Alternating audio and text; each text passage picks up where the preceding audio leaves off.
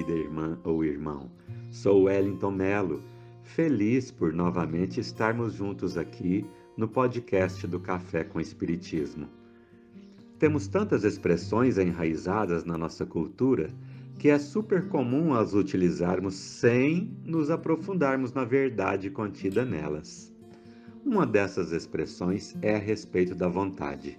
Dizemos habitualmente: querer é poder, ou então tenha força de vontade que você consegue. E realmente, a vontade, que é o mesmo que querer, é uma força poderosa tão poderosa que Leon Denis nos ensina no livro Problema do Ser e do Destino, que temos três grandes potências na alma: o saber, o querer e o amar.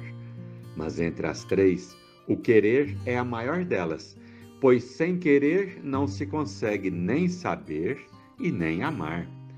Já observou que em muitos processos de obsessão, de dependência ou de adoecimento, o enfraquecimento ou perda da vontade é o que acontece primeiro? Daí podemos entender que a cura realmente é atributo do paciente, de uma vontade firme. Claro, nem sempre se consegue isso sozinho. Às vezes são necessários estímulos externos, como medicamentos, terapias, passes e etc. Mas sem dúvida alguma, sem o fortalecimento da vontade, a libertação ou a cura não ocorre, pois Denis afirma que é através da vontade que movimentaremos todas as nossas potências interiores e as orientaremos para um elevado ideal. Querer é poder. Querer uma vida reta, saúde espiritual e física, harmonia e paz acionam e atraem forças do universo que convergem nossos pensamentos e ações para a construção desse querer. No livro Pensamento e Vida, capítulo 2, Emmanuel faz uma perfeita descrição da vontade e sua força. Comparemos a mente humana, espelho vivo da consciência lúcida, a um grande escritório subdividido em diversas seções de serviço. Aí possuímos o departamento do desejo, em que operam os propósitos e as aspirações, acalentando o estímulo ao trabalho. O departamento da inteligência, dilatando os patrimônios da evolução e da cultura. O departamento da imaginação, amealhando as riquezas do ideal e da sensibilidade, o departamento da memória, arquivando as súmulas da experiência e outros ainda que definem os investimentos da alma. Acima de todos eles, porém, surge o gabinete da vontade. A vontade é a gerência esclarecida e vigilante, governando todos os setores da ação mental.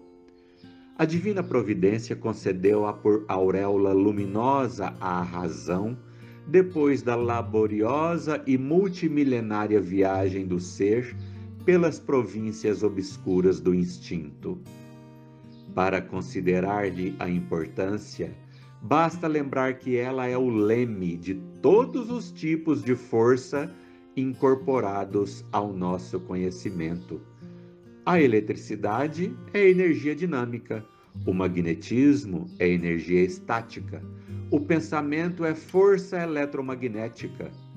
Pensamento, eletricidade e magnetismo conjugam-se em todas as manifestações da vida universal, criando gravitação e afinidade, assimilação e desassimilação nos campos múltiplos da forma que servem à romagem do espírito para as metas supremas traçadas pelo plano divino. A vontade, contudo, é o impacto determinante. Nela dispomos do botão poderoso que decide o movimento ou a inércia da máquina. O cérebro é o dínamo que produz a energia mental segundo a capacidade de reflexão que lhe é própria. No entanto, na vontade, temos o controle que a dirige nesse ou naquele rumo, estabelecendo causas que comandam os problemas do destino. Sem ela, o desejo pode comprar os enganos aflitivos.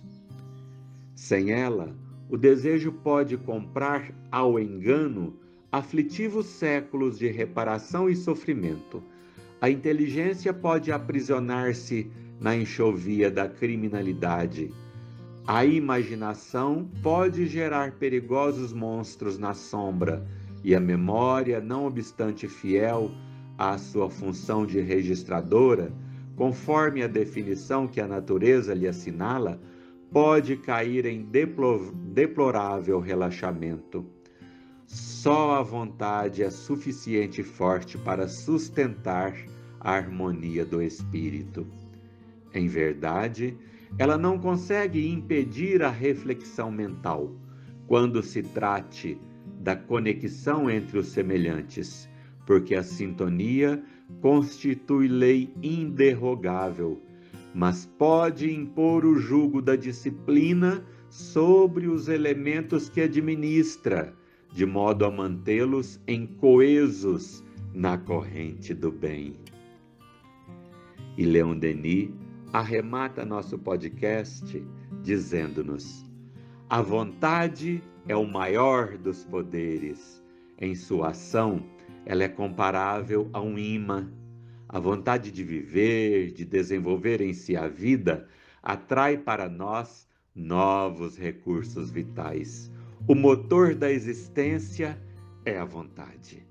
Se o homem conhecesse a extensão das forças que nele existem em germe, talvez ficasse deslumbrado.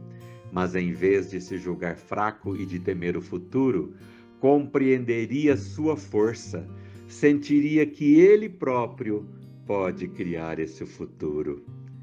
É a vontade que faz heróis muita paz e muita força de vontade, minha irmã e meu irmão.